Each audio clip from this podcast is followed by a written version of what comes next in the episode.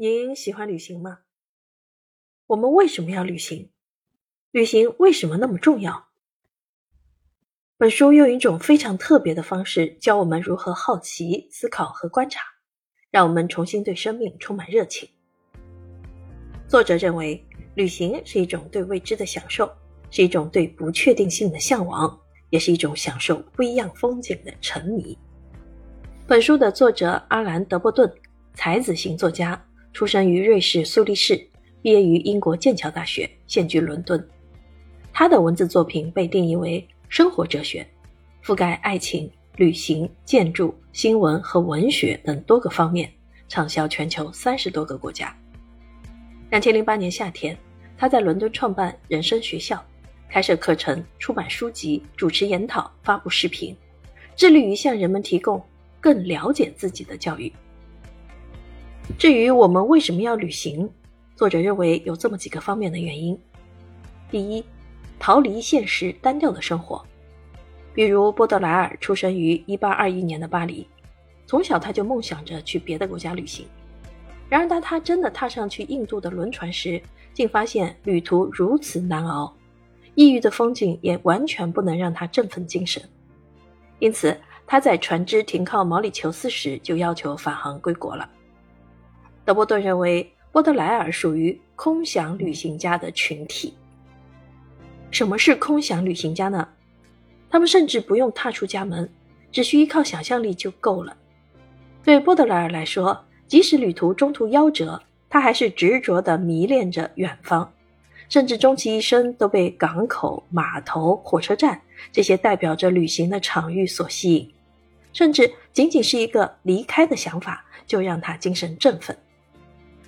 德布顿认为，波德莱尔看重的是对旅行的幻想，并且认为这是一种标记，代表高贵的追索者的灵魂。而这种追索者从不满足于故乡的所见所闻，尽管他们清楚他乡也并非尽善尽美，实际上这是一种难得的理想主义。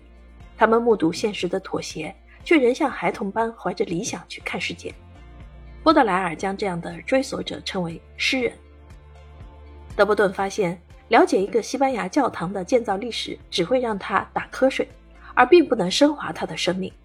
同样的，跟随旅行团走马观花，是在被动的接受新的知识、新的风景。那么，什么样的旅行能为我们带来更多的益处呢？作者认为，或许由好奇心驱使的旅程，才能为我们带来更多非凡的认知。比如，18世纪末，有一个叫亚历山大·冯·洪堡的德国人到南美洲旅行了整整五年。他想知道南美洲的生态、地理和植物是怎样的。当时欧洲人对南美洲所知甚少，连准确的地图都没有，更没有关于那里的地质、植物和原住民的任何资料。因此，洪堡带着这一连串的疑问踏上了旅途。他沿着南美洲北部的海岸线和南美洲内陆行进了一万五千公里，一路上采集了一千六百个植物样本，并发现了六百个新品种。他重新绘制南美洲地图，测量出气压和海拔高度对植物种植的影响程度，还研究了亚马孙河盆地土著的宗教仪式等等。回到欧洲后，洪堡在接下来的二十年里出版了一部三十册的百科旅游集。新大陆赤道地区之旅。作者评价说：“洪堡对世间万物的了解几乎不可能是一个人在一生中所能完成的，而帮助他做到这一点的，便是这场求得真知的旅行。洪堡旅行的目标很明确，那就是发掘事实，验以正知。这也极大的拓宽了他人生的尺度。实际上，旅途中的景点就像一颗颗散落的珍珠。”而由好奇心驱使的旅行，就像用一条链子把这些珍珠穿起来，更容易在我们内心留下深刻的印象。德伯顿认为，好奇心就是由一连串向外拓展的问题所引起的，而学会提出问题，对思维能力的锻炼很重要。比如，如果你对历史感兴趣，也可以问问你的旅行目的地：这里以前发生过什么？这个地方对他们的影响是什么？在问出这一系列问题后，你可能就知道应该从哪里开始观光游览了。也就是说，旅行给了我们一个探索和发掘自我的机会。那么，应该如何提高旅行的审美能力呢？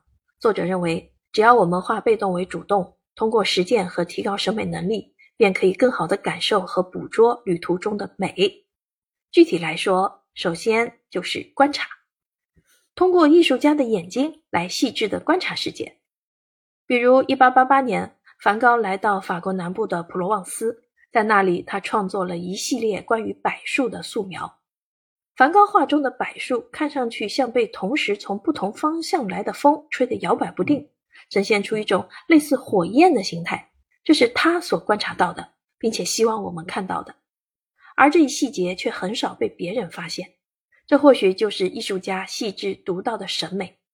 而观察这些画作，可以让我们透过艺术家的审美，观察到以往忽略的东西。鉴赏的越多，我们便会发掘越多美的细节。从而提高自我的审美能力。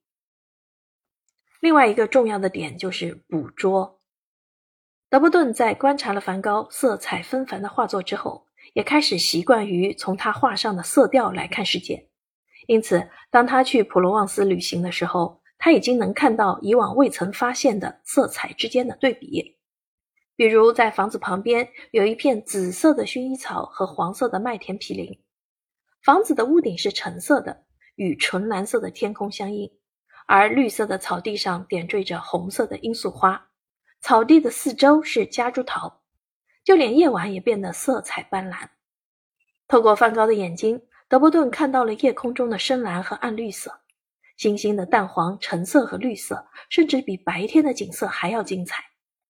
这样，德伯顿就将欣赏画作的审美能力转移到了现实世界，发现了很多以往忽视的美景。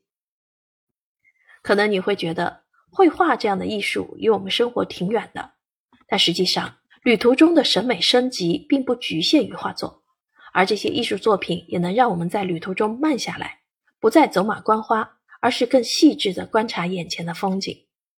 就像作者所说，艺术不可能完全凭借自身力量创造热情，也不可能是从凡人所缺乏的情感中产生，它只是推波助澜，诱发出更深刻的感受。使我们不至于因匆忙和随意而变得麻木。当我们慢下来，身处旅途中的美景中时，是不是都想拍张照将它记录下来呢？德伯顿认为，这就是人与生俱来的渴望拥有美的冲动。那么，如何才能更好地捕捉旅途中的美呢？同样是通过艺术。德伯顿强调，是一种对于美的敏锐感知。在旅行中，我们可以尝试通过绘画或写作等方式来描绘眼前美的事物，从被动接受变为主动输出，静下心来感受和理解那些促成美的元素，比如光线、色彩、形状等等。作者认为，只有关注到美的细节，才能对眼前美景产生更深刻的记忆，而这种观察通常需要我们花更多的时间停留在某个地方，这就杜绝了走马观花的可能。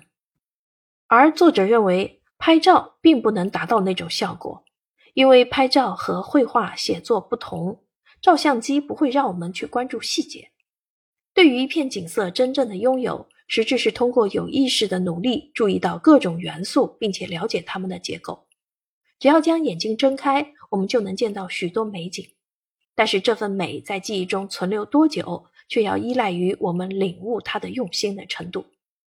照相机模糊了观看和注视之间、观看与拥有之间的区别。它或许可以让我们择取真正的美，但是它却可能不经意的使意欲获得美的努力显得多余。其实媒介并不重要，重要的是我们如何进行观察。所以，不管是以摄影还是拍视频、写旅行随笔还是画画，只要是放慢脚步，用心去理解和关注眼前的美。都可以将旅途中的美留在记忆之中。